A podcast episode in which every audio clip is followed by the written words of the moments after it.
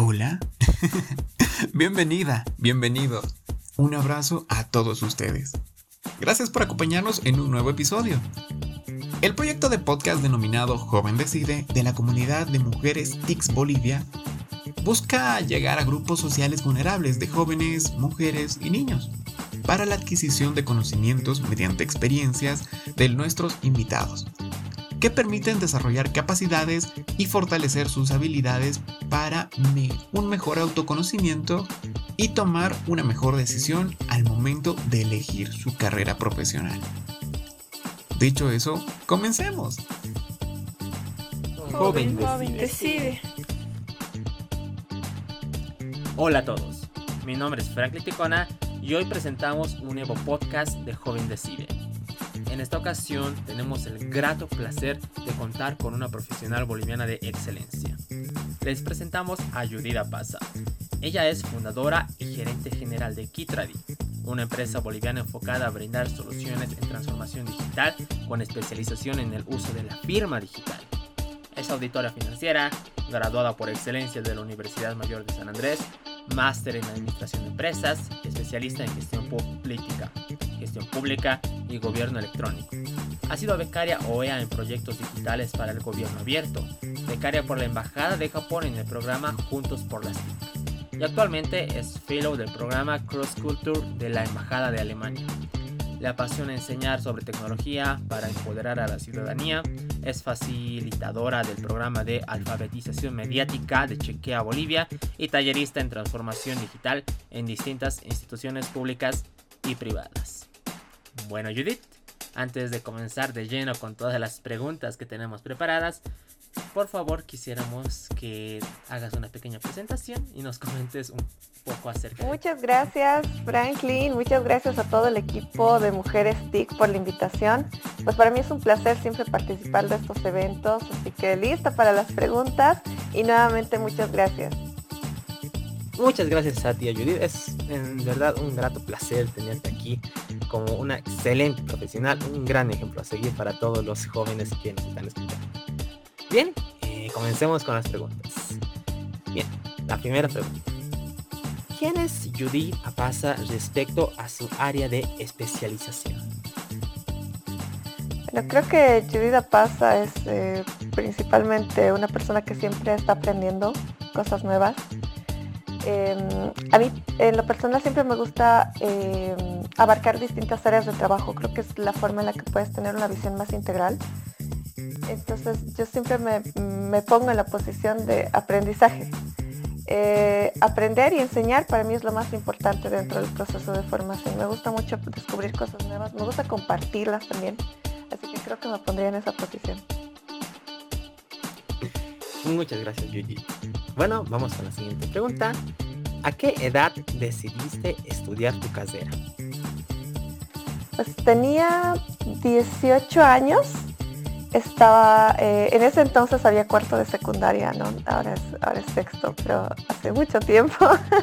Era el año de la promoción, eh, estaba saliendo de colegio eh, y justo el último mes de, mi año de colegio escogí mi carrera. Excelente, Judith. Es muy interesante, ¿no? Porque hemos tenido a varios entrevistados, también hemos hablado con jóvenes que de hecho eh, les cuesta, les ha costado mucho elegir en su casera.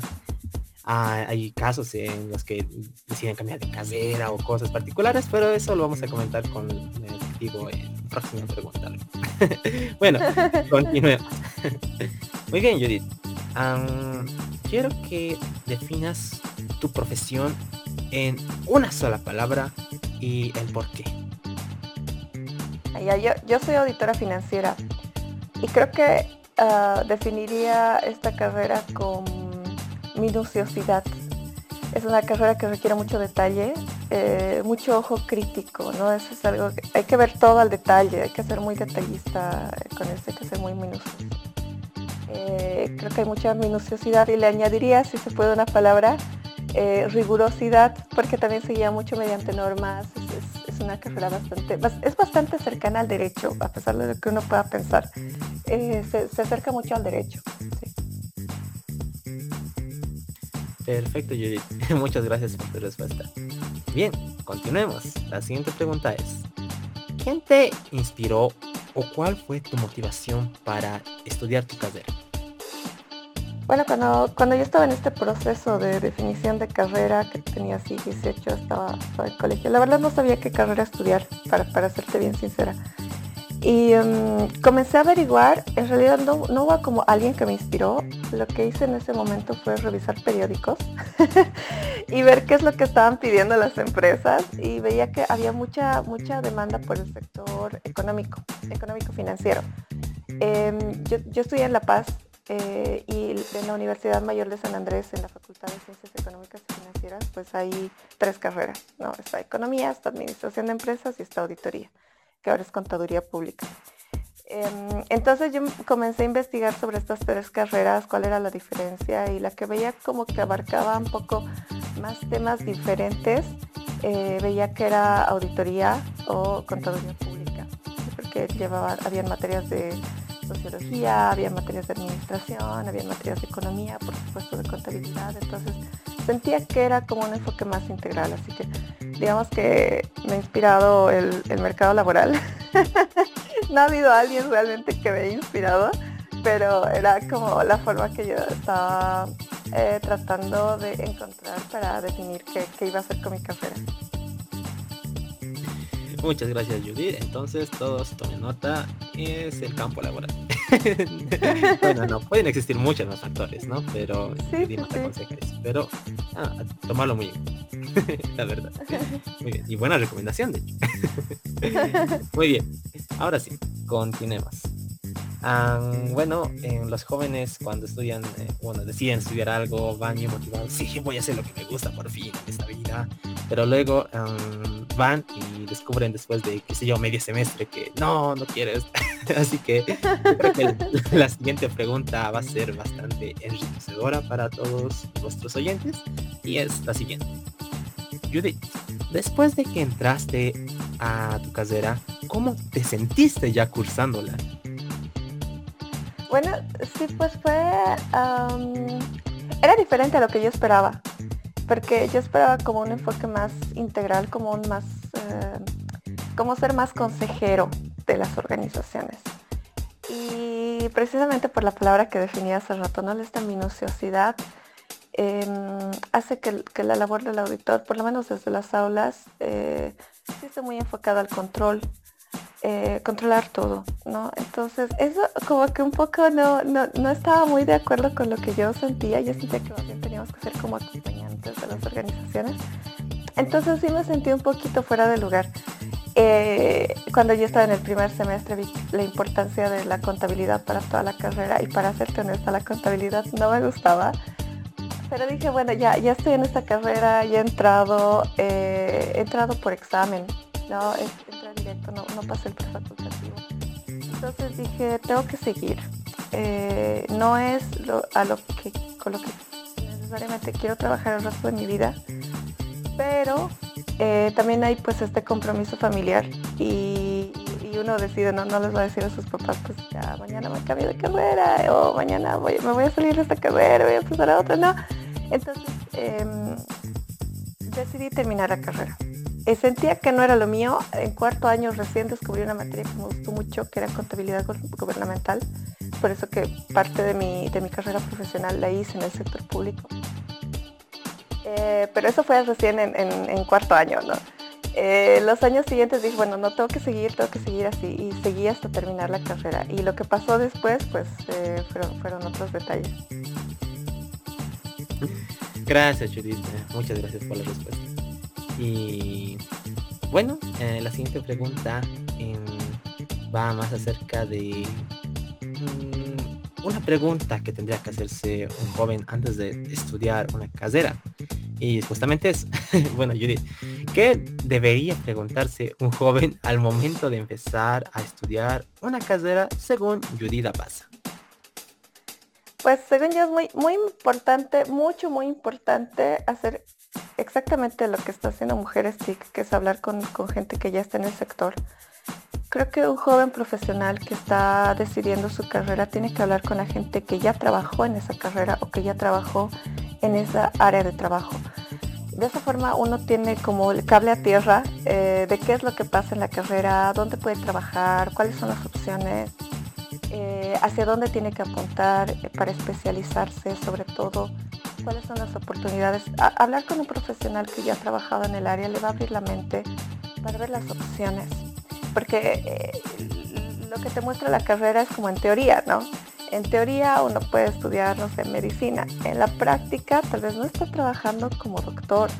Entonces, esta, esta diferencia entre lo que uno cree que va a pasar y lo que realmente pasa, creo que es muy enriquecedor para los jóvenes eh, que están en este proceso de decisión, ¿no? Entonces ahí un profesional que ya ha estado en el área les va a decir, ok, estos son los desafíos, esto es lo que yo veo cada día, estos son los retos que tengo cada día, eh, esto es lo que tengo que hacer cada día, ¿no? De repente sentarme en un escritorio y hacer informes o de repente es cada día ir a buscar negocios. Entonces, alguien que esté en el sector por tiempo les va a orientar. Entonces, mi consejo es, si ustedes han decidido estudiar la carrera que hayan decidido, si han decidido estudiar esta X carrera, busquen a alguien que ya esté ejerciendo esta X carrera y que les oriente de cuál es el trabajo en la vida real.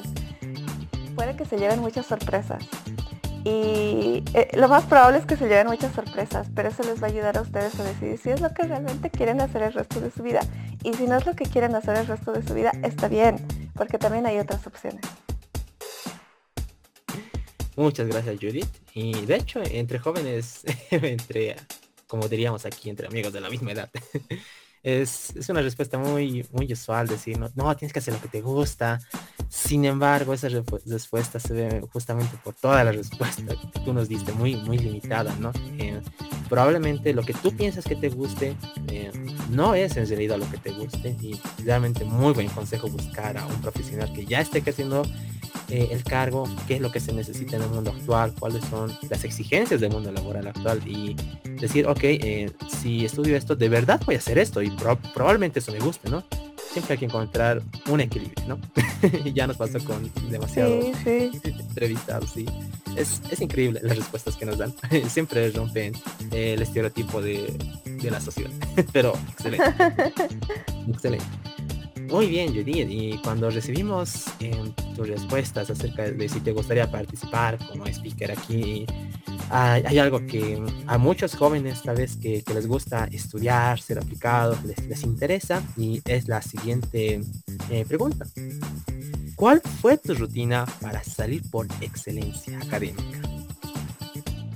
Uy, pues esa fue una rutina muy dura. la verdad que, bueno, yo desde el colegio, desde, la escuela siempre era bien aplicada, ¿no? Era abanderada, me gustaba, me gustaba sacar buenas notas, En la universidad todo fue diferente. O sea, era la mejor alumna de mi colegio, de la escuela, de todo, ¿no? Llegué a la universidad y era un shock porque ya no era la mejor alumna. Precisamente por lo que te comentaba, ¿no? contabilidad no me llamaba tanto, entonces no era muy buena alumna y sentía, me sentí un poco mal y decía, ¿cómo no? ¿Cómo no voy a poder hacer esto? Eh, entonces fue un esfuerzo doble. Era una carrera que no me, no, me llenaba completamente, la verdad, para serte sincera. Entonces me rajaba mucho. Y el primer año eh, comencé a leer los reglamentos de la universidad y vi que había una posibilidad de graduarte por excelencia y que habían requisitos. ¿Y cuáles eran los requisitos? Tener eh, cierto promedio, no aplazarte en ninguna materia, y eh, bueno, había el rumor de que no se podía adelantar materias. Bueno, entonces dije ya, yo voy a salir por excelencia, eh, voy a sacar buenas notas en esta carrera y para eso que hacía, pues estudiaba mucho. Eh, habían materias que, que, sí se me hacían difíciles doble, el triple. Para serte honesta, no fui a fiestas en la universidad creo que hasta quinto año porque decía tengo que mantener el promedio, sobre todo en quinto año que si, lo arruinaba en quinto año, era al diablo cuatro años de, trabajo, cuatro años de esfuerzo. Entonces, en quinto año así como le metía full y tenía que subir mi promedio. Y pues habían docentes que eran muy exigentes. Me acuerdo que en primer año, eh, primer año mi generación era muy competitiva. Todos queríamos salir por excelencia cuando estábamos en primer año. Y llegó un docente, me acuerdo era del área del derecho, que aplazó a la mitad del curso yo tenía, me puso creo mí como 55 sobre 100 y era la nota más alta. entre las notas más altas incluso. La mitad de mis compañeros se aplazaron y, ese aplazo significaba ya pues chao graduación por excelencia porque no podías perder ninguna materia. Entonces, a partir de ese año, pues yo trabajé súper pues, duro para, para, para, probar, para responder las exigencias de todos los docentes. Y no era solo aprobar, tenía que aprobar con un buen promedio, porque con ese buen promedio recién iba a poder acceder. Entonces sí fue, la verdad que sí fue bastante exigente, pero me ayudó a tener un ritmo de trabajo. Eh, por, por, descanso, digamos, en, verano no, no, tomaba materias, las tomaba todas de forma anual, igual para aprender bien y para poder eh, tener la oportunidad de, eh, de tener buenas notas.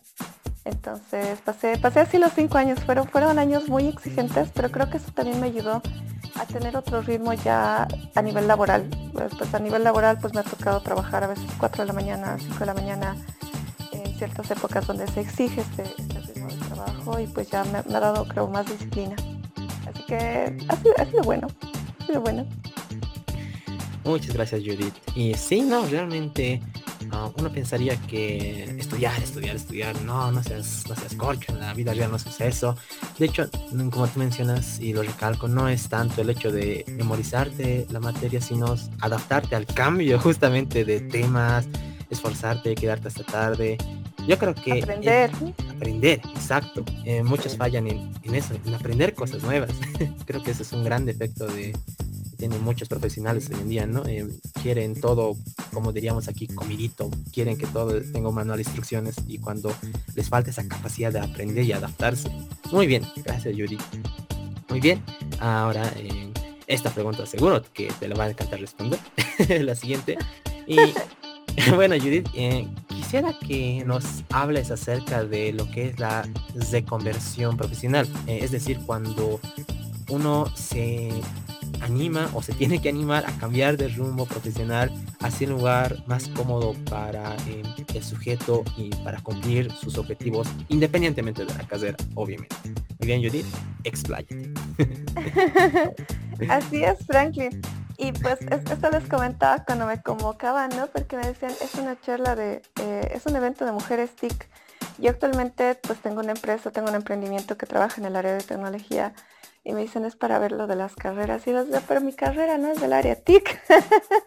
yo soy auditora financiera y pues esto, esto, es, esto es bien chistoso porque cuando me invitan a dar las, las, eh, las charlas eh, o a los eventos de capacitación, a veces me dicen ingeniera, o, eh, pero no soy del área de ingeniería. ¿Y, cómo? Y, seguro todos se preguntan, pero ¿qué, ¿qué, pasó con un auditor? ¿Qué es un auditor en área de tecnología? ¿no? ¿Qué, qué pasó en este viaje? evidentemente eh, algo, algo interesante es que, como te comentaba, pues yo en la carrera no me sentía completamente plena. Para serte honesta, nunca he trabajado de auditora. Es un trabajo que requiere mucha rigurosidad, mucha minuciosidad, mucho control. por supuesto, es un trabajo bastante, bastante detallista que tiene mucho valor, pero para mí personalmente no, eh, no era lo mío no era lo mío. Entonces, cuando comencé a trabajar en el sector público, pues trabajé en otras áreas. Eh, estuve con equipos a cargo, así con 24 años, estuve como jefa de unidad eh, y así, ¿no? Tuve, tuve que asumir varios retos. Y en eso, en esos, en esos y venires en el sector público, pues me acerco más al área de tecnología. Trabajé en AGETIC, trabajé en ATSIP, que son las dos instituciones del Estado ligadas al área de tecnología y pues la verdad me gustó mucho. El, tema de la firma digital es algo que me apasionó, que es algo que puede realmente ayudar a simplificar la vida de las personas, hacer los procesos menos burocráticos, a que la gente no tenga que desplazarse, que no tenga que gastar plata en filas, en papeles y en, todo lo que nos pide la, burocracia que es muy pesada. Entonces, cuando vi todos estos, estos aspectos, vi que también las personas que eran de mi carrera, es decir, que eran de auditoría, tenían como cierta, ciertos problemas, ciertas dificultades acercándose a la tecnología. Y veía que era algo que pasaba en muchas carreras. Muchos teníamos como miedo a la tecnología, no usábamos lo que ya estaba disponible. Y ahí yo dije, ok, tengo que hacer algo con esto.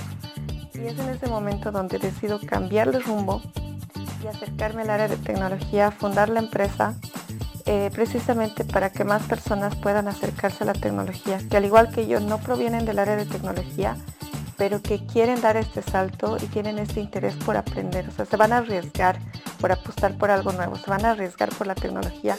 Y abrí la empresa en 2019.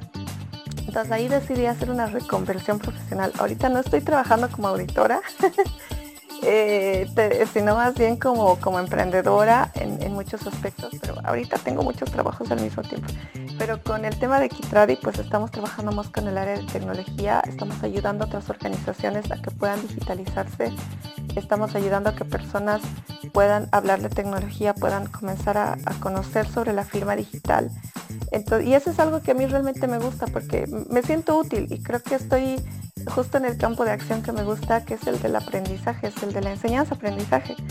Eh, hacemos muchos talleres, hacemos muchos eventos y es algo que a mí realmente me llena. Lo que yo les diría a muchos jóvenes es que si por azares del destino han escogido una carrera que tal vez no es lo suyo, eh, no está bueno dejar todo a medias, ¿no? Mi consejo es que sigan, no, traten, de, traten siempre de concluir lo que inician, porque al momento han tomado una decisión, han tenido que tener mucha información, han tomado una decisión. Traten de, traten de seguir en ese camino y cuando tengan la oportunidad de hacer una reconversión, no tengan miedo, que, que, no, les, que no les parezca negativo cambiar de rumbo, cambiar de carrera, eh, cambiar de, sector profesional cuando ya estén, cuando ya estén titulados. Es bueno, es bueno porque así ustedes se conocen mejor. Cuando tenemos 18, cuando estamos saliendo de colegio, 16, 17, 18, cuando estamos saliendo de colegio, tal vez no tenemos una, una idea completa de lo que queremos ser. Y eso es normal, eso es muy normal. Entonces yo les aconsejo que eh, hablen con los profesionales. Eh, si es que en algún momento ya no escogí su carrera y ven que no es muy lo suyo, ya termínenla, pero luego ya busquen algo que es lo suyo cuando encuentren algo que realmente les apasiona, se van a dar cuenta que eso es lo que quieren dedicar el resto de su vida. Y eso va a ser maravilloso, va a ser, va a ser, realmente le van a meter a full trabajando las horas que sean necesarias, no van a medir horarios, porque es algo que les gusta. Y espero que encuentren es algo que, les apasiona. Muchas gracias, eh, Judith. La respuesta muy, muy excelente, ¿no? Nunca dejar nada a medias. Creo que es una excelente frase. sí, sí. Conozco, bueno, tengo varios compañeros de la universidad que a veces eh, suelen empezar algo y lo dejan a medias y al final eh, no terminan aprendiendo del tema y pierden tiempo prácticamente. Siempre hay que terminar algo, aunque aunque no te guste, hay que terminarlo para aprender algo, siempre se aprende algo. Sí, sí, es que, es, que la vida, es que la vida del trabajo, en la vida profesional es así, ¿no? Te van a dar trabajos que, que no te gustan, te van a dar tareas que no te gustan. Y mm, no les vas a poder decir, ok, renuncio, no, renuncio, mañana vuelvo a buscar otro trabajo. No, y, y me pasó a mí cuando, cuando yo recibí algunos pasantes, jovencitos, recién salidos de la U, que estaban en sus últimos años, que pues los niveles de exigencia son altos, ¿no? Pasaban como dos días y me decían, no, Judith, este, no puedo, lo voy a dejar. Y yo les decía, no, tienes que seguir, van a ver, van a haber tiempos malos, van a haber tiempos buenos, va a verte todo en tu vida profesional. Eh, lo más fácil siempre es dejar todo a medias. Pero mi consejo es no, no lo hagan. aún en, algo que no les gusta, van a aprender algo. Luego lo dejan, luego de que terminen ya lo dejan, se van a otro lado, se, se van, buscan completamente lo opuesto, no hay problema pero siempre terminen las cosas. Eso les va a dar disciplina, les va a ayudar a resolver problemas. Eso, eso, es muy importante en la vida profesional, en cualquier sector, en todos los sectores. Es importante saber resolver problemas. Excelente, Jenny. Muchas gracias. La respuesta profesional, se nota lejos. bueno, Judith, eh, ya estamos llegando al, al, final de lo que es el podcast. Y ya, uh, para despedirnos de todos los oyentes, algunas palabras finales, alguna frase, algo que quieras compartirnos. Son las palabras finales, Judith. Vamos. Sí, muchas, muchas gracias, Franklin. Creo que en las palabras finales mi, mi consejo a los jóvenes es que se atrevan a soñar. Eh, a veces te dicen, no, hay, hay que ser realista, no hay, hay objetivos que son más, más alcanzables, pero yo siempre he partido de que cuando puedes soñar algo, realmente puedes hacerlo. Y no importa qué tan grande sea su sueño, eh, y no importa qué tan lejos estén ustedes hoy de ese sueño, si hoy mismo comienzan a trabajar en esa dirección, lo van a lograr. No tengan miedo de soñar, no tengan miedo de arriesgarse, no tengan miedo de hacer una reconversión profesional, es decir, de cambiar de rumbo profesional en algún momento de su carrera, no tengan miedo de eso. Láncense. Cualquier experiencia, buena o mala, siempre comienza con un sí. Entonces te dicen, puedes hacer esto, digan sí. Sí, láncense, arriesguense, luchen por sus sueños y van a ver que en el momento en el que descubran lo que realmente les apasiona, realmente va a valer la pena. Excelente, Judith. Y con esto habríamos llegado lastimosamente al final de este episodio. Muchas gracias Judith por acompañarnos. Es un placer tener eh, profesionales de excelencia, realmente ejemplos a seguir internacionalmente, bolivianos, explayándose en el extranjero, mostrando lo mejor de lo mejor de Bolivia. Y bueno, eh, eso sería todo. nos vemos en otro episodio de este podcast. Mi nombre es Frank Ticona. Hasta la próxima.